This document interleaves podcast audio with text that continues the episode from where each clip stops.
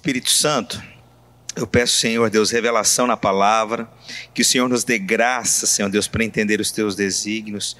Senhor Deus, que possamos entender o teu propósito em todas as coisas, o Senhor. Deus, tira aquilo que é do homem, permanece aquilo que é do espírito.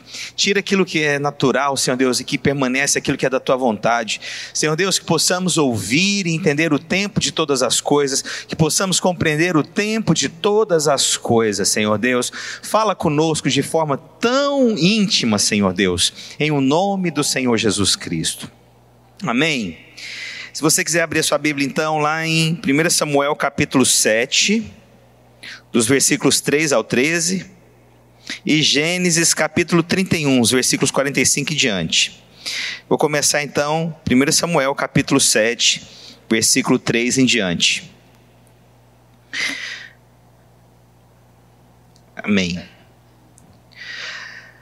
A palavra de Deus diz o seguinte: Falou Samuel a toda a casa de Israel, dizendo: Se é de todo o vosso coração que voltais ao Senhor, tirai dentre vós os deuses estranhos e os astarotes, e preparai o coração ao Senhor, e servi a Ele só, e Ele vos livrará das mãos dos filisteus. Então os filhos de Israel tiraram dentre si os Baalaíns, os Astarotes, e serviram só ao Senhor Disse mais a Samuel: Congregai todo Israel em Mispa, e, e orarei por vós ao Senhor. Congregaram-se em Mispa, tiraram água e derramaram perante o Senhor. Jejuaram aquele dia e ali disseram: Pecamos contra o Senhor. E Samuel julgou os filhos de Israel em Mispa.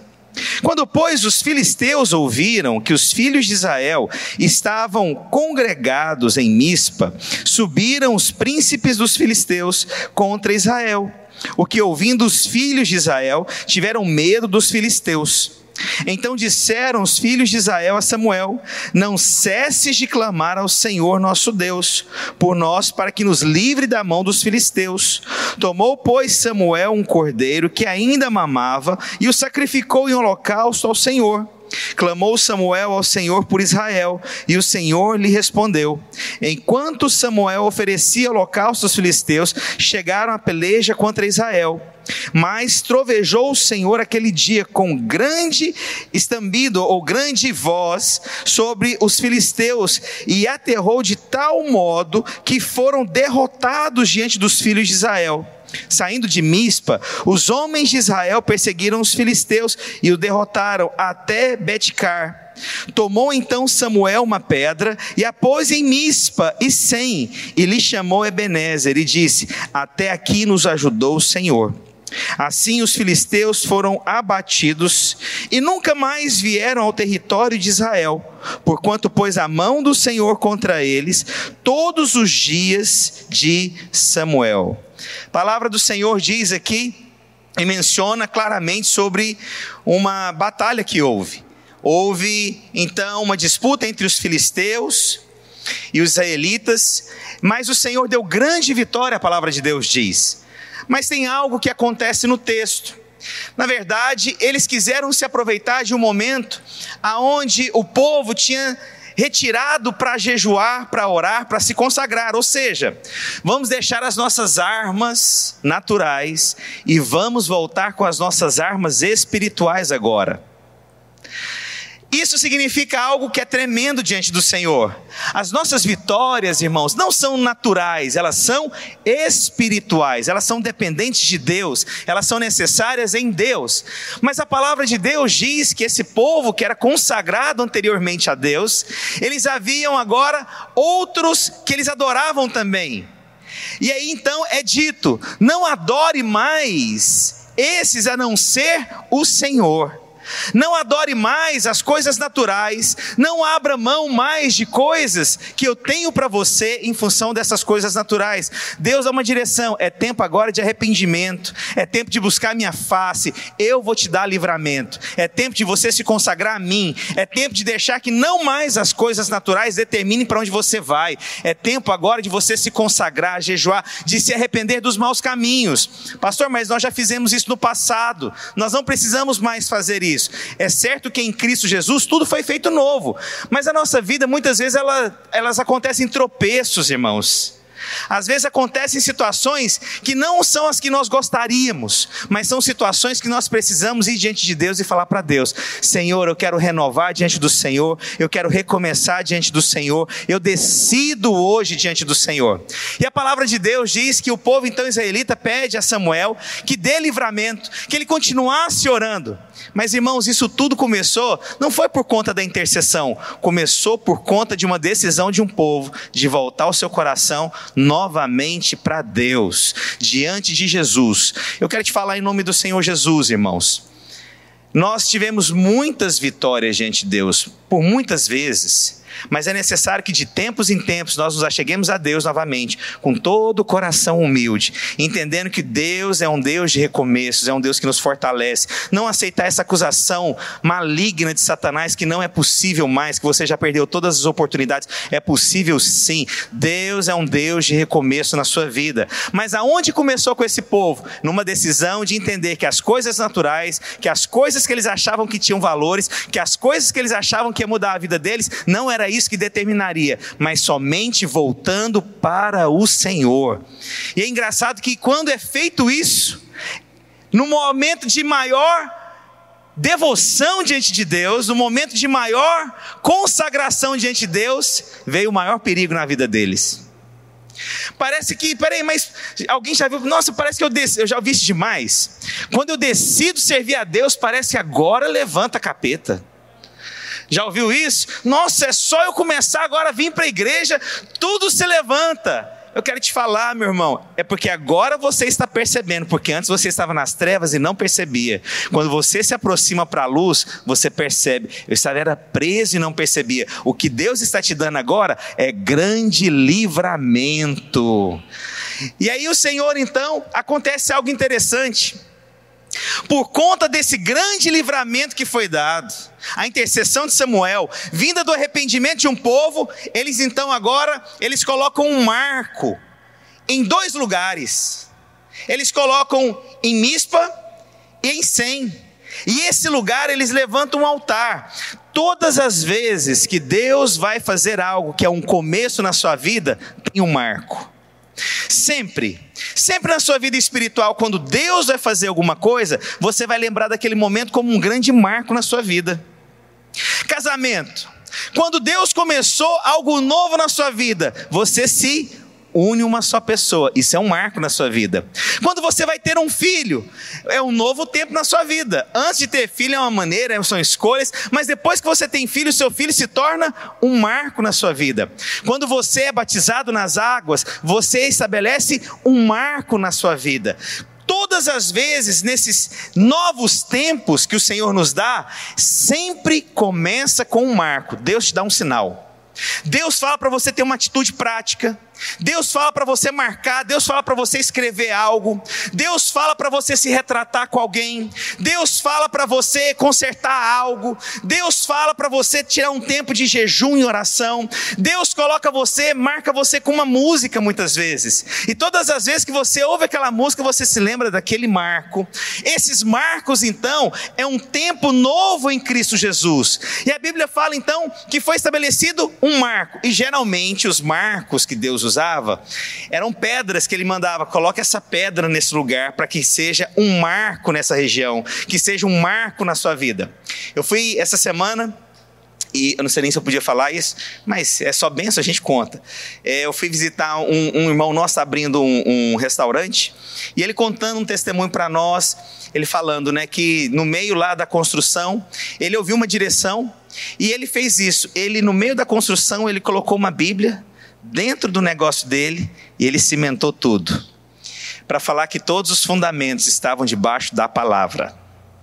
Você pode achar assim, ah, mas isso é necessário? Cada marco, Deus vai te designar um marco. Há atitudes proféticas, há atitudes muitas vezes que você vai ter que perceber. Eu abri mão disso. Eu tenho alguns votos que eu fiz na minha vida. Não vou falar quais são, não, mas tem um que eu fiz em relação aos meus filhos, ele é particular. Foi um voto que eu fiz. Eu achei que eu nunca daria conta de fazer esse tipo de voto. Mas é um marco. Todas as vezes, todos os dias eu me lembro desse voto. E eu fiz em função dos meus filhos. Eu fiz em função de um propósito que de oração diante dos meus filhos. Então, irmãos, a nossa vida ele tem que ter marcos. O marco significa eu estou concluindo uma etapa, começando uma nova etapa. E geralmente era usado pedras. Eu até fiz questão de trazer algumas pedras lá de casa lá. Então as pedras então eram colocadas para ser um marco. E é interessante que a palavra de Deus diz sobre dois lugares onde esse marco significa. Mispa significa lugar onde é estabelecido torre, e sem significa um lugar de pedra. É, a torre significa atalaias, lugar de oração. Então, mispa significa um lugar de oração. E sem significa esse lugar de pedra, esse lugar que muitas vezes você vai encontrar o que é necessário para marcar o seu novo tempo. Olha que interessante. De um lado vê a oração, e de um, de um outro lugar, que é esse pedregulho, que é, é a palavra original, fiz questão de clicar aqui na minha Bíblia para poder descobrir, porque eu fiquei pensando, mas por que, que esse lugar? Então, de um lugar é o lugar de oração, de arrependimento, e o outro lugar é o lugar do recomeço. Eu vou usar isso que tem em 100 para marcar um recomeço. Deus sempre te leva para esses dois lugares: um lugar de recomeço e um lugar de recursos para você marcar esse tempo. Posso ouvir um amém dos irmãos? Os irmãos estão me compreendendo? Eu estou tentando pregar mais rápido, porque eu vou gastar um tempo no final para a gente explicar o que está acontecendo. Mas então é necessário a gente perceber que em todo momento vai ter um lugar de adoração e no outro lugar vai ter um, o lugar de recursos para marcar aquela nova fase, para marcar aquele novo tempo na sua vida. Eu e você, nós precisamos ter momentos na nossa vida que nos marque. Quantos estão compreendendo verdadeiramente isso? Amém mesmo? Só que aqui tem o seguinte, irmãos: é um lugar que eu vou ter que confiar que é Deus que está fazendo. É algo que eu vou ter que confiar, por mais que seja difícil, por mais que aquele marco seja difícil, eu vou te contar uma coisa: até a morte é um marco.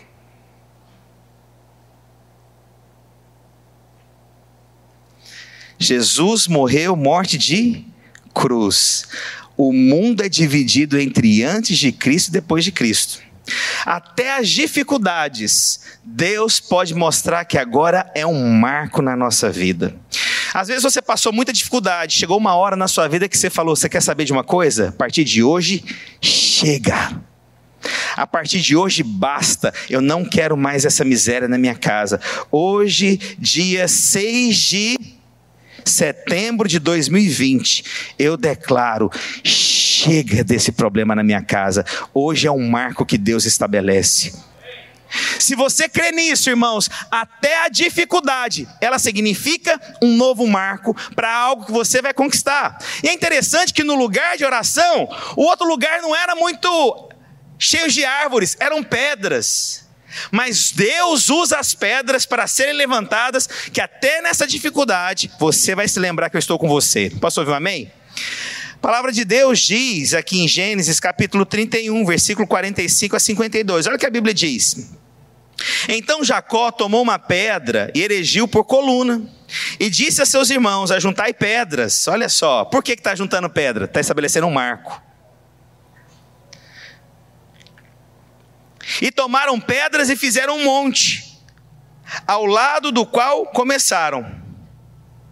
Chamou-lhe Labão aquele lugar de Jegar. Jacó, porém, lhe chamou de Galaed. E disse Labão: Seja hoje este monte de pedras, por testemunho entre mim e ti.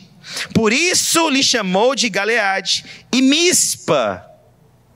Mispa sempre significa então um lugar de recomeço, de arrependimento, mas significa um lugar de aliança também. E a palavra de Deus continua dizendo: Pois disse: Vigie o Senhor entre mim e ti, e nos julgue quando estivermos separados um do outro. Se maltratares as minhas filhas e tomares outras mulheres além delas, não estando ninguém conosco, atenta que Deus é testemunha entre mim e ti. Disse mais Labão a Jacó: Eis aqui este montão, as pedras, e essa coluna que levantei entre mim e ti seja o montão testemunha e seja a coluna testemunha de que para mal não passarei o montão para lá e tu não passarás para cá. Nós não teremos disputas. Mispa, então, agora está significando o seguinte: o que está acontecendo conosco hoje não é para que haja disputa entre eu e você, mas é para que Deus seja sempre o nosso Senhor para reafirmar a aliança que eu tenho em você. Eu vou guardar você, você vai guardar minha casa. Eu não vou entrar em coisas que eu não deveria, eu vou respeitar o seu espaço. Nós temos uma aliança. Esse lugar, então, aqui de Mispa, que está sendo dito, é um lugar que está sendo estabelecido uma aliança, onde outrora pode ter tido problema. Deus está falando que esse, essa pedra, esse novo recomeço, esse tempo novo na nossa vida, é onde eu estou estabelecendo. Há uma aliança entre vocês. O Senhor é quem vai julgar todas as coisas, porque o propósito de Deus é maior do que a sua vontade ou a minha. Mispa, então, significa lugar de arrependimento. Atalaia, torre de oração, mas significa lugar de aliança. E tudo feito através de um marco. Colocaram pedras ali para que fosse um marco. A sua vida precisa ter um marco, meu irmão. Hoje está estabelecendo aqui, irmãos, no mundo espiritual, um marco. Você pode achar, pastor, mas eu não estou vendo muita coisa. Irmãos, mesmo que a gente não veja, eu vou te falar, ninguém sabe exatamente onde estão aquelas pedras que foram colocadas. Mas uma coisa foi feita no mundo espiritual, elas estão ali. Ninguém sabe chegar onde é que foi colocada. Eles falam: olha, pode ter sido nessa região, pode ter sido naquela, mas algo no mundo espiritual aconteceu. Sabe por quê, irmãos? Esses dois homens aqui, havia muito entre eles competição. Um queria ser abençoado pelo outro, e Deus abençoava mais um, parece, do que o outro, e o outro queria o benefício, e então começa aquela competição. Eu vou te falar, irmãos, nós estávamos em dois prédios, mas se nós não tomássemos cuidados, haveria sempre uma competição. Dois não, nós estávamos em três prédios: Miami, Boca e aqui. E esse espírito, às vezes, muitas vezes, é sempre, ele, é, ele, ele, ele não é explícito muitas vezes, ele vem camuflado muitas vezes, com atitudes, com falas. Então, uma coisa que nós definimos nesses dias, nós não vamos falar mais que a nossa igreja de Boca ou a igreja de Margate, porque nós estamos em Margate, nós vamos falar Igreja Videira Flórida. Ah, pastor, mas será que tem necessidade? É mais fácil identificar, irmãos. Você não tem noção quando nós determinamos as coisas e quando nós levantamos marcos. Precisamos aqui hoje entender que nós estamos estabelecendo um marco na nossa vida. Pastor, mas isso é só como igreja? Não. A Bíblia fala aqui que todos os seus pastores, então, tinham que honrar os outros pastores. Não era só o Labão e Jacó aqui. Era todos os seus pastores, todos os envolvidos, eles honravam uns e os outros. Eles decidiram servir. O marco é uma decisão de servir. Quando você tem filho, eu vou te falar uma coisa: você decidiu servir. E muito. E muito. Quando você casou, você decidiu servir. Quando você veio para Deus, você decidiu servir. Perceba, sempre esses marcos ele começam com uma decisão de servir. Sempre o um marco é uma decisão. Eu decido servir, eu decido ser abençoador. Né, aconteceu algo hoje muito interessante. Deus faz coisas impressionantes. Né, a gente, para começar esse culto, e, e as coisas né, todas sendo organizadas ainda, sendo feitas agendas, a rotina, confirmando como que ia tudo acontecer.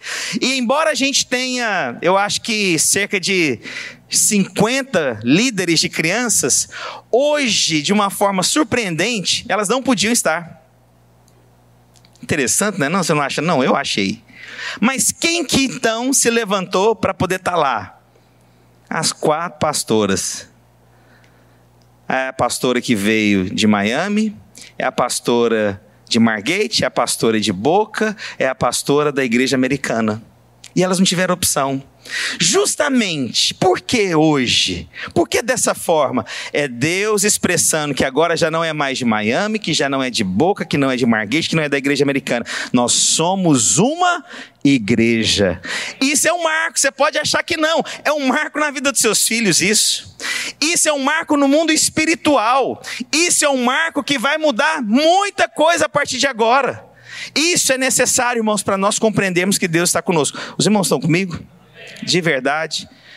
E aí então, nós temos aqui algumas coisas que são importantes então.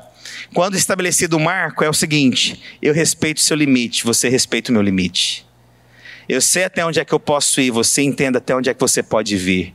Todas as vezes que o marco é estabelecido, estabelece também limite. Estabelecido respeito, é estabelecido honra, é estabelecido admiração. Qual que é o problema, às vezes, da grande confusão dentro de um casamento? É quando o marido não percebe o limite e ele desrespeita a esposa, ou quando a esposa não percebe o limite e desrespeita o marido. Qual que é um problema na liderança? É quando não conseguem perceber os limites entre ambos. Qual que é o problema dos filhos, muitas vezes? É quando o filho não consegue perceber o limite que ele tem na sua vida. É quando o, o, pai não consegue entender também que o limite que ele tem na vida do filho, uma hora acaba, o filho cresce, o filho vai para outra casa, o filho vai estabelecer família, o filho vai trabalhar, ele vai sair de casa, mas o pai não quer aceitar, ou a mãe não quer aceitar, quer viver controlando a vida do filho mesmo estando distante. Isso é errado, é necessário você deixar o seu filho crescer, assumir responsabilidades entender as consequências do que ele faz. Por isso, tem um marco na vida. E a Bíblia fala sobre os filhos. Um dia ele tem que deixar papai e mamãe, geograficamente, financeiramente, e dependentemente também emocionalmente. Vai ter que ir embora. Por quê? Esse é um marco estabelecido. Hoje está sendo estabelecido um marco na vida da igreja americana. Hoje está sendo feito um marco na vida da igreja hispana. Hoje está sendo estabelecido um marco nas nossas igrejas na localidade em português. Então, irmãos, eu estou aqui hoje para fazer o seguinte. Eu trouxe aqui, na verdade, peguei essas quatro pedras e fiz questão, questão de pegar da minha casa.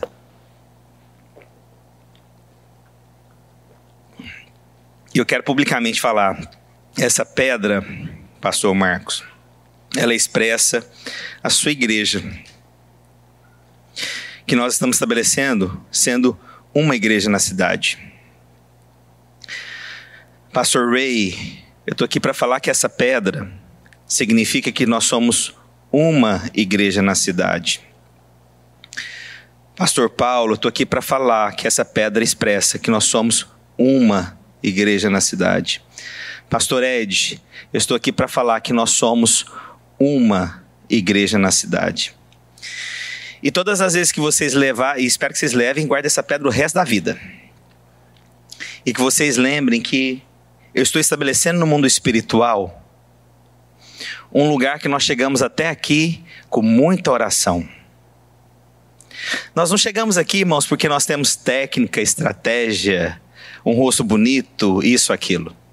Nós chegamos aqui porque o Senhor nos deu graça o Senhor nos deu renovo, o Senhor nos deu força, o Senhor nos deu capacidade em Cristo Jesus. Irmãos, nós chegamos aqui pela bondade, misericórdia e muita graça de Deus. E nesse tempo aqui, a gente tem entendido então que esse lugar de mispa, que é o lugar de onde eu me consagro totalmente a Deus, Deus vai dar todos os recursos para estabelecer esse marco e esse tempo. Vai ser liberado uma grande bênção, derramar do Espírito sobre a sua vida, meu irmão, como nunca antes.